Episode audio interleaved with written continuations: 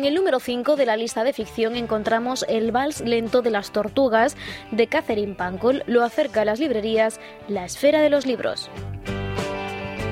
En el número 4, La ciudad del azar de César Vidal, que vaya por la tercera edición. Edita Planeta. En la mitad de la tabla encontramos Mar de Fuego de Chufo Llorens, editado por Grijalbo Mondadori. Se mantiene en la lista en el puesto número 2 El tiempo entre costuras de María Dueñas Vinuesa, editado por Temas de Hoy.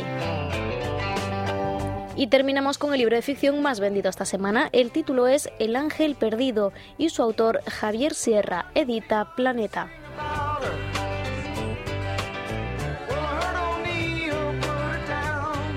En el número 5 de la lista de no ficción encontramos esta semana Indignaos, un alegato contra la indiferencia y a favor de la insurrección pacífica de Stefan Hessel. La editorial es Destino. En el puesto número 4 está como Rufete en Lorca 20 episodios nefastos de la historia de España de César Vidal y editado por Espasa Calpe.